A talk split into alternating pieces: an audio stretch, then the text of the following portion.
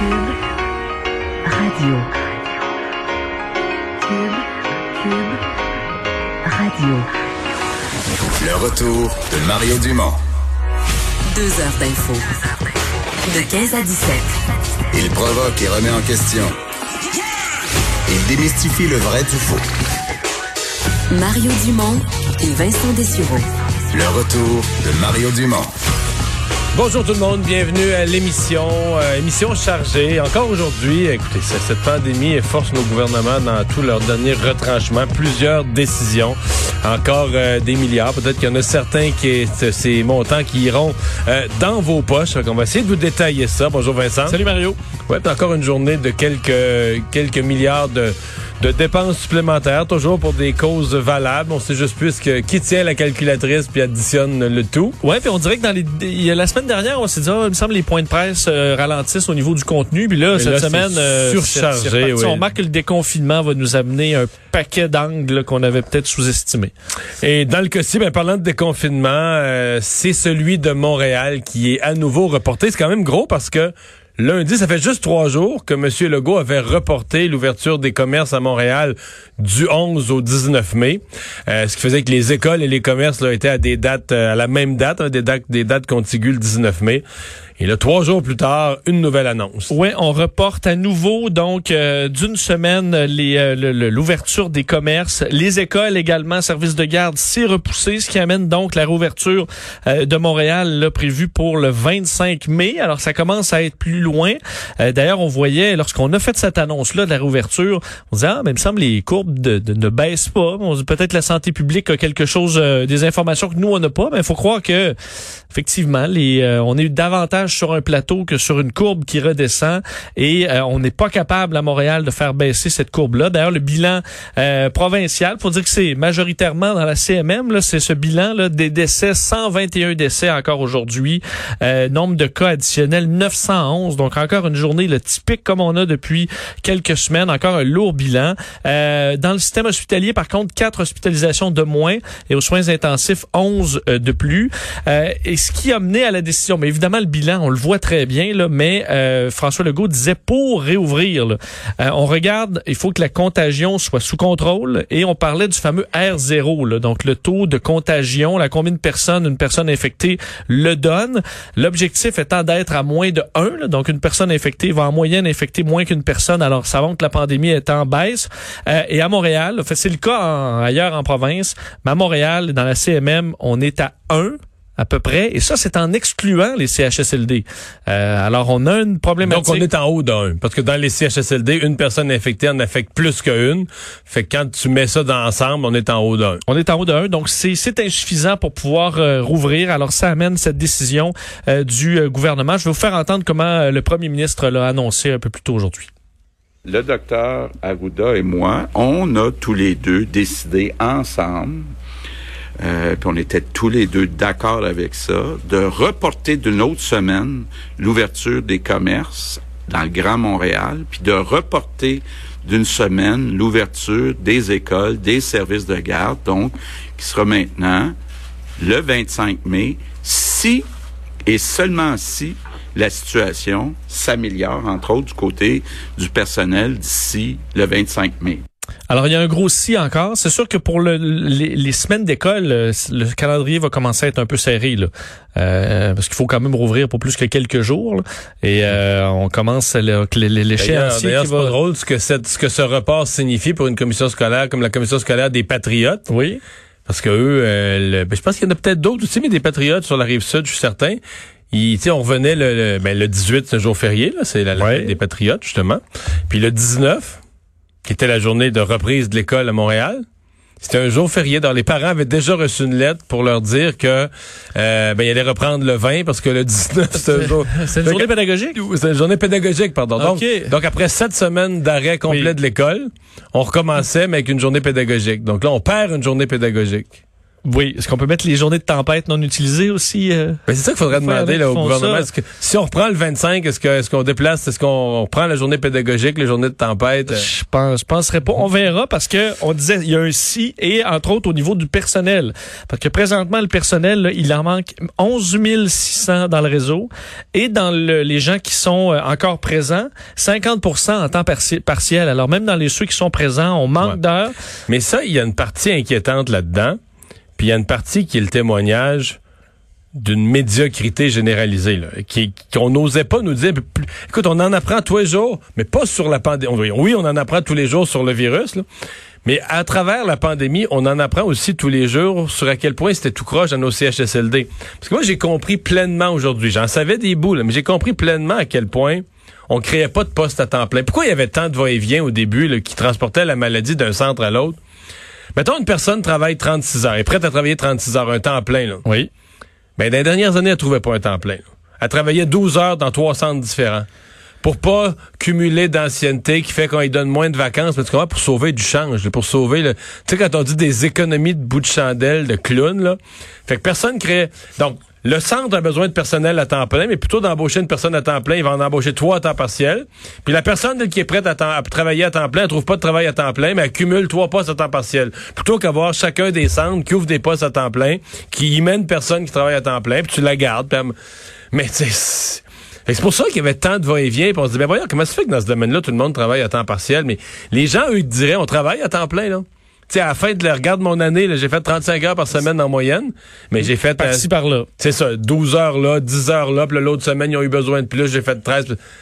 Plutôt que de créer à chaque endroit des vrais postes à temps plein. Ce qui amène donc euh, une initiative pour aller euh, convaincre les gens donc de, de retourner au travail pour ceux qui, qui n'y sont plus et de le faire à temps plein donc pour ceux Ouais. qui y sont. Mais là, c'est de l'argent sérieux quand même. Là, c'est pas... euh, c'est pas des c'est pas des affaires Non. que tu dis il me reste 10 cents à la fin du mois là. Effectivement, euh, euh, 70 millions de dollars par mois. Euh, en prime, annoncé ouais. par euh, euh, Christian Dubé, le président du Conseil du Trésor, qui était là à la gauche de- du premier ministre aujourd'hui, exceptionnellement. Alors, euh, il a fait l'annonce comme quoi, donc, euh, des, des, il y, a- il y aura de, de l'ajout. On sait, tous les salariés temps plein dans les CHSLD euh, ont euh, 100 dollars de plus par semaine. Ça, c'est dépend pendant toutes les régions du Québec. Mais ensuite, il y aura des ajouts à ça, euh, dépendamment de dans quelle infrastructure on se retrouve. Je vous fais entendre un extrait de Christian Dubé là-dessus. Tous les salariés qui offriront une prestation de travail à temps plein dans les CHSLD recevront 100 dollars par semaine, toutes les catégories d'emploi dans toutes les régions. Nous ajoutons à cela des primes supplémentaires pour ceux qui travailleront à temps plein dans un CHSLD qu'on peut dire infecté, donc, en fait, au moins un cas de COVID. Alors, un ajout pour les CHSLD, donc il y a au moins un cas de COVID, mais également les hôpitaux en zone rouge, donc des zones chaudes, pour les infirmières, inhalothérapeutes, euh, préposés aux bénéficiaires, préposés à l'entretien également, où là, dépendamment du nombre de semaines temps plein, euh, il y aura des ajouts comme ça, des montants qui peuvent atteindre au total là, un 1000 dollars par mois supplémentaires. Alors ça, ça peut faire une différence là quand même. Euh, également, subvention pour les euh, résidences privées, euh, pour personnes âgées, les CHSLD privés également pour donner la même chose et le transfert en- des régions. Donc, on veut obtenir des ressources des Et régions. là, pour les gens des régions qui viendraient travailler à Montréal, c'est encore plus généreux. Oui, parce que là, cet ajout se fait, euh, en fait, c'est 2000 dollars par mois qui seront ajoutés. Mais qui n'inclut pas. Le 1000 dollars par mois. Donc, c'est trois. Donc, c'est C'est 3000. 2000 plus le 1000 plus le salaire de base qui inclut déjà une prime. Exactement. Fait que je le calculais, je me disais quelqu'un quelqu'un part de, de, de, de l'est du Québec, s'en vient travailler à Montréal, là, bon, il paye l'hôtel puis tout ça, puis s'il fait son quatre semaines parce qu'évidemment, ma compréhension c'est que tu, si tu démissionnes ou tu te décourages au bout de trois semaines, tu perds la plupart de ces primes là. C'est vraiment des primes de rétention, puis c'est à la fin de tes quatre semaines de temps plein consécutif que tu l'obtiens. Mais là, euh, le salaire de base c'est à peu près 20 pièces de l'heure pour euh, les préposés. Donc ce qui fait 35 heures semaine, ça te fait 700. Mais là, il y avait déjà un 8% qui était accordé. Si tu travailles en zone rouge, il y a déjà un 8% mais qui était à 756, mais j'arrondis ça, là, 750, mettons. Quatre semaines, ça te fait 3000. Fait que là, si tu viens d'une... ré- Là, t'as le 1000 de plus. Si t'as été... euh, si t'as fait ton mois au complet à temps plein, t'as le 1000 de plus. De 3000, t'es rendu à 4000. Puis si tu provenais d'une région, t'as l'autre 2000. Puis là, t'es rendu à 6 000 pour tes quatre semaines, pour ton mois, là. Ça commence à faire un salaire plus Ben intéressant. oui, oui, Euh, oui. D'ailleurs, Monsieur Mais, Dubé, mais il reste que si tu pars de si tu pars du Bas-Saint-Laurent, tu travailles dans un CHSLD, tu es dans une région où il y a zéro cas, un CHSLD où il y a zéro cas.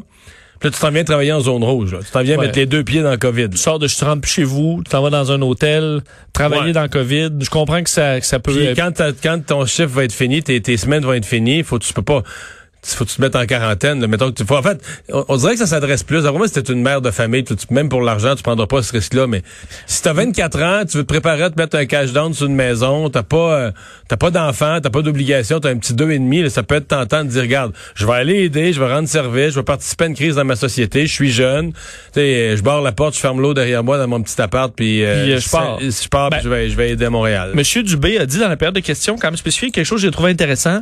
Il y a des gens qui, je comprends, aller tout seul là, à Montréal ou à Laval, là, me battre contre la COVID quand t'es de, de la Gaspésie où ça, ça peut être un peu particulier. Mais dit, je suis ouvert à ce que ce soit des équipes ou des couples carrément qui disent, ben nous, on est prêts, là, on s'en vient les deux. On va, on va ajuster les chambres d'hôtel pour que ces gens-là puissent demeurer ensemble ou à côté. Même un groupe, quatre- Euh, même quatre des femmes. groupes, dit, des pompiers euh, volontaires, euh, des, des gens donc qui, qui disent bon, on est une équipe, on est six, on s'en va à Montréal, donner un coup de main. Disons, on sera on sera capable de vous de vous arranger quelque chose pour que vous soyez à peu près ensemble. Alors ça, il y a des façons de faire avec des ententes avec des hôtels pour faciliter les groupes comme ça qui décideront de s'en venir parce que ça c'est plus ça me semble plus euh, plausible là, que des gens ça les intéresse d'y ouais. aller ensemble en amis par exemple. Euh, donc euh, voilà pour ça. On voulait également du côté de François Legault euh, préciser le dossier des âges là. Oui, parce que ça, ça avait causé tout un dommage dans l'opinion publique. Et euh, on a présenté, le 60 à 69 ans. là. Euh, on leur a sorti un tableau pour montrer les euh, taux de décès là, euh, par euh, par tranche d'âge, montrant évidemment que chez les jeunes c'est moins d'un pour cent, même encore plus faible. Jusqu'à chez les plus 50 ans, t'es en bas d'un pour cent de tous les décès. Là. Exact. 50-59 ans, ça monte à 1,5. 60-69 ans, 6,5. Et là, ensuite, on voit le, le bon le plus impressionnant. Quoique 50 à 60, ça monte quand même. Mais 70 à 79 ans, 17,4. Et ensuite, 80-89 ans, là, c'est 40% et 30% euh, au-delà de ça. Euh, donc, Monsieur Legault qui parle d'un risque contrôlé. euh, dans le 60 à 69 ans, euh, qu'il n'y a pas de risque zéro, alors on en prend quand même un peu de Ouais. risque. Là. Dans le 60-69 ans, on dit ils représentent, eux, 6% de tous les décès.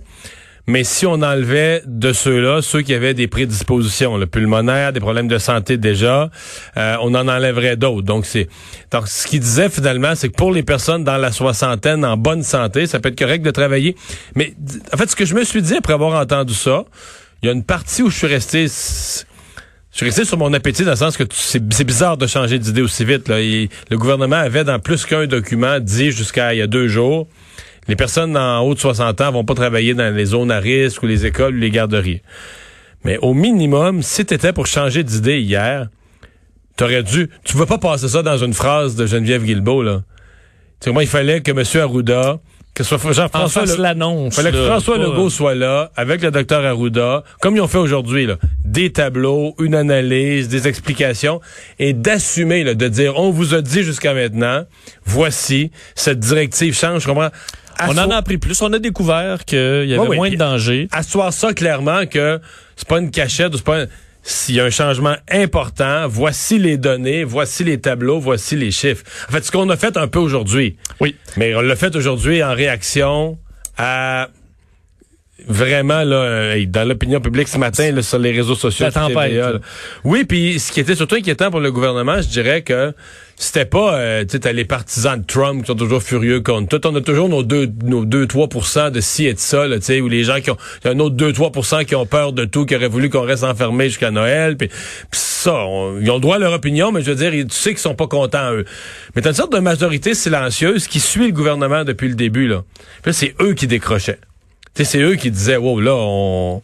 On suit plus, là. Non. Puis entre autres, des gens de ces âges-là, là, des gens dans la cinquantaine, dans la soixantaine, qui pour plusieurs, c'est eux qui ont élu la CAQ. Là. C'est Parce pour- que même M. Legault, qui a 62, s'incluait Oui, oui, il là-dedans. est inclus, là. Euh, et d'ailleurs, ça amène la question, parce que euh, les, les- M. Legault et M. Arruda se sont fait souvent poser la question sur les petits-enfants. là. Donc, Mais on disait, là, ça aussi. vous allez pouvoir garder les, les enfants, mais vous pourrez pas garder vos petits-enfants. Alors hier, euh, questionné là-dessus, M. Arruda disait, ben, il n'y a pas le même lien de proximité là entre une grand-maman et son petit-fils que une éducatrice et euh, un autre enfant. Là. Ce qu'on a peu montré, et on voyait dans le, le journal de Québec, le journal de Montréal ce matin, les éducatrices, la garderie, disent, ben nous, là, il n'y aura pas de distance. L'enfant, il a besoin d'être consolé, on va le prendre dans nos Ben, bras. à deux ans, s'il tombe, là, je veux dire, il se fait mal au genou, puis là, il saute les bras de quelqu'un. C'est ça. Bon, alors il y a pas- est-ce qu'il y a vraiment une différence comme ça de proximité?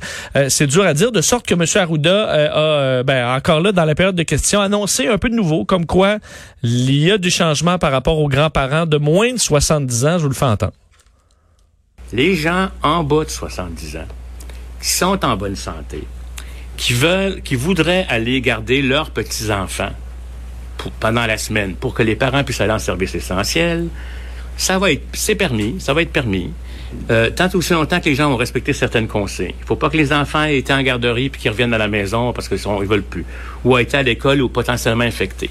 C'est des gens qui sont actuellement peut-être avec deux parents qui font du télétravail, qui ont besoin maintenant d'avoir un support dans la semaine. Les grands-parents pourront y aller. Bon, les grands-parents pourront y aller, mais on disait, là, c'est pour se faire, uniquement pour garder les petits-enfants. Pas de souper, là. C'est pas le temps d'aller faire un souper avec les grands-parents. Alors, encore là, c'est en raison un peu de la nécessité là, d'avoir des gens pour garder les enfants, parce que c'est ça qui sera permis par la santé publique. Euh, questionné sur un peu le justement le discours changeant de Monsieur Arruda. Ben, il s'est défendu en disant que il a toujours dit que le discours allait évoluer au fil de la littérature, des découvertes et tout ça, et qu'on doit de plus en plus au Québec s'adapter aux côtés. Évidemment, il y a l'épidémie, le danger de la maladie, mais d'autres dangers sociaux de plus en plus importants. Je vais entendre Monsieur Arruda sur son exemple. euh, vous vous de juger si, c'est des bons mots utilisés par Monsieur Arruda.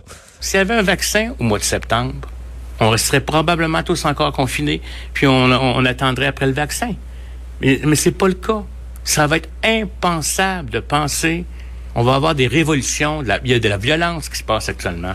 Il y a peut-être même des parents, de très bons parents, qui en étant enfermés, en peuvent plus avec les enfants, auraient juste le goût de, de, de, de, de les brasser un peu physiquement. Bon, alors Bon. pour éviter que même des bons parents deviennent euh, des mauvais parents, il faut absolument euh, ouvrir un peu la machine. C'est ce qu'explique euh, M. Arruda. Ça demeure pour moi une période de turbulence pour le gouvernement. C'est-à-dire qu'on est forcé, comme là, perceptuellement pour les gens, là, on a déplacé le problème. Je, je pense que ça va être apprécié qu'on ait fourni des explications sur le 60 ans, mais là, on vient de changer d'idée pour les grands-parents. Il y a des grands-parents qui vont être contents de ça, voir les petits-enfants, peut-être les garder. En même temps, là, ce que ça dit à tous les autres grands-parents d'entre 60 et 69 ans, ah, mais si c'est pas utile pour l'économie, vous pouvez pas voir vos petits-enfants. Vous pouvez voir vos petits-enfants si c'est utile pour garder, pour les garder parce que c'est utile pour faire travailler les parents. Tu les gardes pas pour que les parents aient une soirée de répit, là. C'est pour Ben, qu'ils aillent travailler. on s'embarque, écoute. Puis là, tu te dis, OK, mais là, est-ce qu'ils font ça? Est-ce qu'ils font ça en réaction? Parce que là, ils ont permis aux 60, 69 ans de travailler, ils se le font reprocher, vu que là, finalement, ils s'adaptent le lendemain. Fait que, tu sais, t'as toujours l'air le lendemain de t'adapter à ce que t'as dit la veille, que le monde n'a pas bien compris, puis aux contradictions qui s'incluent, puis... C'est ça que j'appelle personnellement une zone de turbulence. On va revenir, euh, Vincent, sur la situation à Montréal qui, vient de forcer le gouvernement de reporter d'une autre semaine la réouverture des écoles et des commerces pour la grande région, pour le grand Montréal métropolitain.